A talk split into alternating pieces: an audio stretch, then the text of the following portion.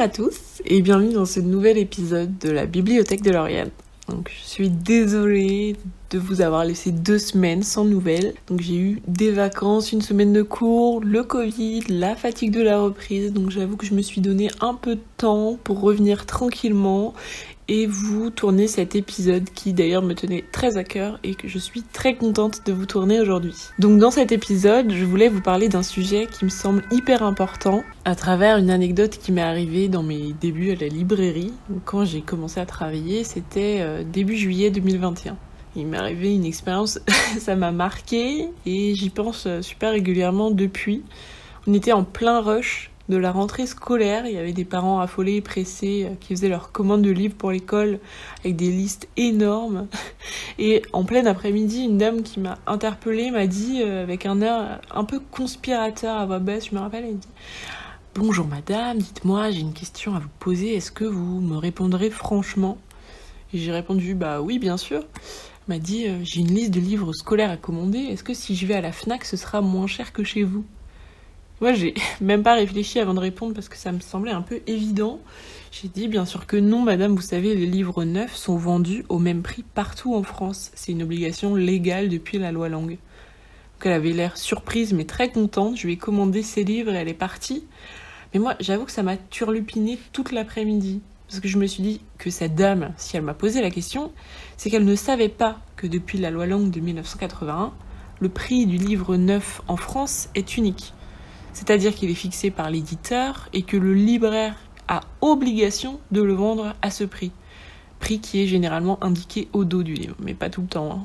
Donc je me rappelle même pas quand j'ai appris l'existence de cette loi, pour tout vous dire, et je suis consciente que beaucoup de Français ignorent encore son existence. Pourtant c'est une loi qui est super importante dans le monde du livre français et qui permet aux librairies indépendantes de continuer à vivre malgré les grandes surfaces et la concurrence de la vente en ligne, comme le grand méchant Amazon. Donc moi je trouvais ça hyper intéressant et important de vous en parler. À vous qui m'écoutez et qui êtes sans doute ici parce que vous êtes sensible au sujet du livre, hein, j'imagine. Donc tout ce que je vais vous dire, je l'ai appris à travers mes professeurs à l'école de la librairie ou à travers mes lectures personnelles que j'essaierai au maximum de vous détailler dans la description du podcast.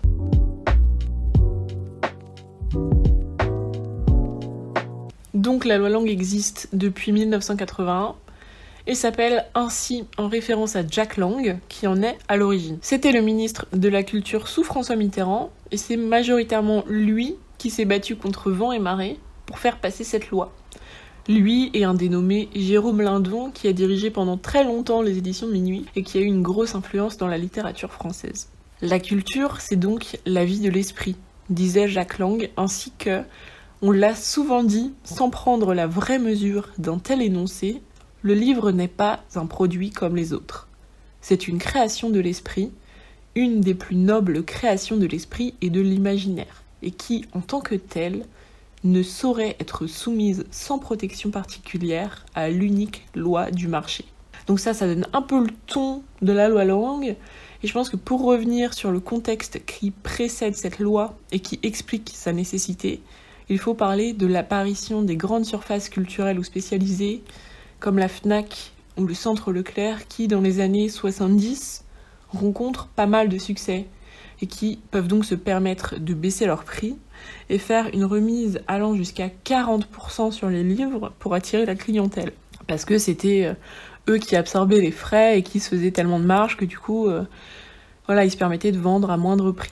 À l'époque, il n'y avait pas de régulation sur le prix du livre, seulement un espèce de prix conseillé qui était indiqué par les éditeurs, mais que les détaillants, c'est-à-dire les revendeurs de livres, donc les libraires ou les vendeurs en grande surface, n'avaient aucune obligation de respecter. Les libraires, eux, n'avaient pas les moyens de baisser leur prix pour battre la concurrence.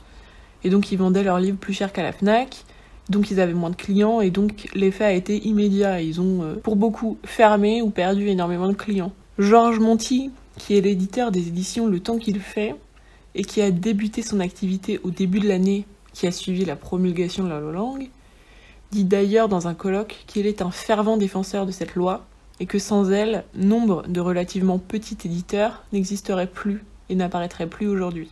D'ailleurs, personnellement, j'entends et je lis beaucoup sur les réseaux sociaux que le prix du livre français est très élevé, notamment par rapport au prix du marché anglophone. Et ça, c'est un fait, c'est sûr, je suis d'accord. Le grand format français s'élève rapidement à 20, voire 25 euros, si ce n'est plus. Tandis qu'on trouve très facilement des livres en anglais aux alentours de, je sais pas, 10, 15 euros. Ça, ça s'explique en partie à cause ou grâce, tout dépend du point de vue, à cette loi du prix unique du livre. Parce qu'en effet, le prix unique qui est fixé par l'éditeur permet de rémunérer correctement tous les collaborateurs de la chaîne du livre, depuis la création jusqu'au produit final vendu au lecteur en librairie. Et il faut savoir que ces collaborateurs sont beaucoup plus nombreux que ce qu'on pourrait penser. Donc il faut avoir suffisamment d'argent pour payer tout ce petit monde, ce qui explique le prix parfois très élevé du produit. Cependant, ne nous leurrons pas, le pourcentage qui revient à chacun est très loin d'être égal, et certains maillons se remplissent bien plus les poches que d'autres. Mais bref. C'est donc grâce à cette loi que de nombreuses librairies ont encore la possibilité de se créer aujourd'hui en France et de permettre aux lecteurs d'avoir accès à une librairie de proximité de qualité qui propose des nouveautés. Et c'est également cette loi qui garantit la rémunération d'un ou d'une autoriste de façon plus assurée que dans les différents pays qui n'ont pas de loi qui fixe un prix unique. Je vais pas m'étendre plus sur ce sujet car je m'y connais pas super bien sur la rémunération des auteurs. Mais c'est déjà un statut qui est très précaire et euh, la loi Langue offre donc cet avantage de fixer un pourcentage pour l'auteur sur le prix de vente. Donc de lui assurer un potentiel revenu qui dépend bien évidemment des ventes réalisées. Enfin bref. Un autre avantage qui n'est pas forcément connu de cette loi, c'est la grande diversité des propositions que l'on retrouve en librairie. Il faut savoir qu'à l'époque où la loi longue n'existait pas encore, les grandes surfaces appliquaient des remises énormes sur les livres qui se vendaient le mieux. Donc ce qu'on appellerait euh, les best-sellers, les tests de gondole d'aujourd'hui comme euh, Musso, Grimaldi ou Pierre Lemaître. Pour les plus petits auteurs et les titres qui rencontraient un public plus pointu et spécialisés, c'était un peu la catastrophe. Ils se vendaient moins, donc ils n'avaient pas de remise, donc ils avaient encore moins de chances de trouver un public parce qu'ils étaient plus chers que les autres. Parce que bon, si on y réfléchit, on est plus facilement attiré par un produit moins cher, hein. c'est un espèce de cercle vertueux. Donc un livre de niche en sciences humaines ou un jeune auteur de poésie euh, n'avait pas vraiment euh, de chance de se vendre, en tout cas pas beaucoup. Ça réduisait drastiquement ses chances d'être publié parce que Là aussi, il faut comprendre que véhiculer et partager la culture, c'est certes très beau, mais une maison d'édition a quand même pour but final d'être rentable. Donc s'il n'y a aucun potentiel commercial dans un livre, et je fais une grande différence entre l'intérêt d'un livre et son potentiel commercial. S'il n'y a aucun potentiel commercial dans un livre, une maison d'édition n'a que très peu d'intérêt de la publier. C'est aussi pour ça que bon nombre d'éditeurs ont soutenu la loi langue, afin de quand même rééquilibrer les chances de vente de tous les livres et de permettre au marché de l'édition française de connaître d'autres livres que les best-sellers, et donc de donner la chance aux livres un peu plus niches de rencontrer leur public en librairie. Bon, je sais pas si c'est tout à fait clair, c'est quand même un lien de cause à effet qui est super intéressant et important, et qui donne aujourd'hui plus ou moins autant sa chance à un premier auteur qu'à un auteur installé de se faire connaître et de faire vendre surtout, car la gamme de prix du livre reste similaire et la remise effectuable par le libraire également. D'ailleurs, la remise en librairie est très contrôlée par la loi langue. Le libraire a la possibilité de faire une remise à son client sous la forme d'une carte de fidélité d'un maximum de 5% du prix du livre, 9% pour les collectivités et 15% pour les bibliothèques. Bon, je vais pas rentrer dans les détails techniques, mais aujourd'hui, beaucoup de librairies proposent une carte de fidélité qui, mise bout à bout, empiète quand même de façon très conséquente sur le chiffre d'affaires final. Donc voilà, dans les grandes lignes, la loi langue et son importance dans le monde du livre français. J'ai essayé d'abréger quand même au maximum parce que même si je trouve ça personnellement passionnant, il y a beaucoup de détails. Je suis pas sûre que ce soit euh, passionnant pour tout le monde. Moi, j'avoue que personnellement, j'adore acheter d'occasion. Donner une deuxième vie à un livre, je trouve ça absolument génial, mais quelque peu poétique aussi quelque part. Mais c'est vrai que mon avis sur le sujet a quand même un peu changé depuis que je suis libraire et comme sur pas mal d'autres sujets d'ailleurs. J'achète aussi en anglais et dans les librairies indépendantes, on va être honnête, on trouve pas toujours ce qu'on veut.